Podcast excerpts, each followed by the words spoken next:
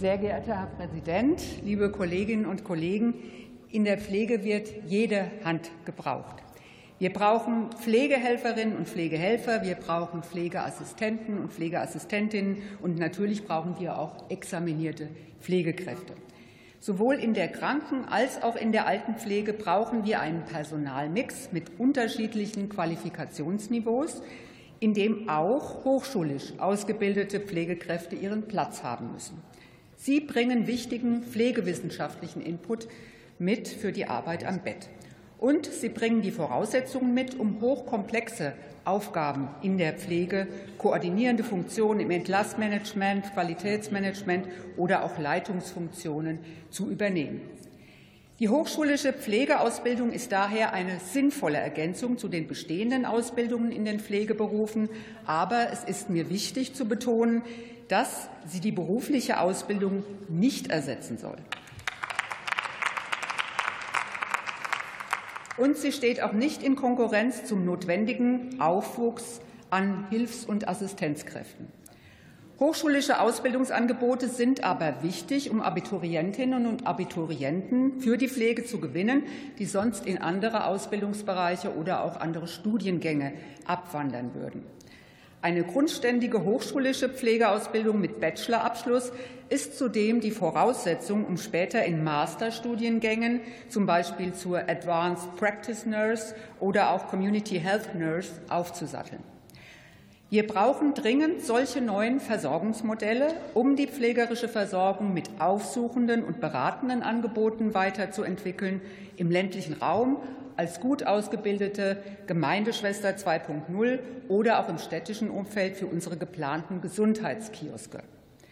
Daher ist es wichtig, die hochschulische Pflegeausbildung um zusätzliche Ausbildungsinhalte zu ergänzen, um nach Abschluss des Studiums grundsätzlich zur selbstständigen Ausübung von Heilkunde befähigt zu sein. Vielleicht auch eine Antwort auf Atesh Gürpina. Diese Ausbildungsinhalte liegen zwar bereits in Form der sogenannten Heilkundemodule vor, die die Fachkommission nach dem Pflegeberufegesetz kreiert hat. Sie sind bereits vom BMG und BMFSJ genehmigt und bilden die Grundlage für die Modellvorhaben nach 63 und 64 SGB V in der beruflichen Pflegeausbildung. Aber ich glaube, dass wir zumindest in der hochschulischen Pflegeausbildung auf solche Modellversuche verzichten können, wenn wir sie denn inhaltlich integrieren. Die heilkundlichen Ausbildungsinhalte und Kompetenzen und darauf aufbauen die heilkundlichen Berechtigungen sind nicht nur für die pflegerische Versorgung wichtig, sie sind auch unverzichtbar, um überhaupt genügend Interessenten mit Hochschulabschluss für den Pflegeberuf zu gewinnen. Liebe Kolleginnen und Kollegen, viele dieser Überlegungen waren bereits vor zehn Jahren Grundlage für die damals geplante Reform der Pflegeausbildung. Die Eckpunkte von Bund und Ländern sahen eine duale Ausbildung mit Ausbildungsvergütung vor. Auch die zusätzlichen Ausbildungsinhalte zur Übertragung heilkundlicher Tätigkeiten waren damals schon darin enthalten.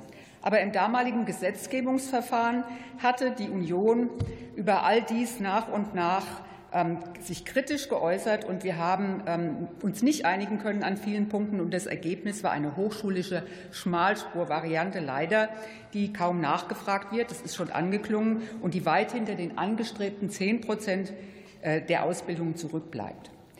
Ich habe mich deshalb gefreut, dass die Union im Frühjahr einen Antrag vorgelegt hat, eine Initiative gestartet hat zur hochschulischen Pflegeausbildung, zur Stärkung der hochschulischen Pflegeausbildung. Liebe Kolleginnen und Kollegen, die Ampel korrigiert mit diesem vorliegenden Gesetzesentwurf die Webfehler von damals. Sie setzt eine funktionierende und attraktive hochschulische Pflegeausbildungsvariante um. Und ich lade Sie herzlich ein, lassen Sie uns in den Ausschussberatungen gemeinsam und konstruktiv daran arbeiten, diese hochschulische Pflegeausbildung so zu gestalten, dass wir den Personalmix sinnvoll nach oben abrunden können. Denn wie eingangs gesagt, in der Pflege brauchen wir dringend jede Hand. Dankeschön. Vielen Dank, Frau Kollegin Müller. Als nächste Rednerin hält das Wort die Kollegin Simone Borcher, CDU-CSU-Fraktion.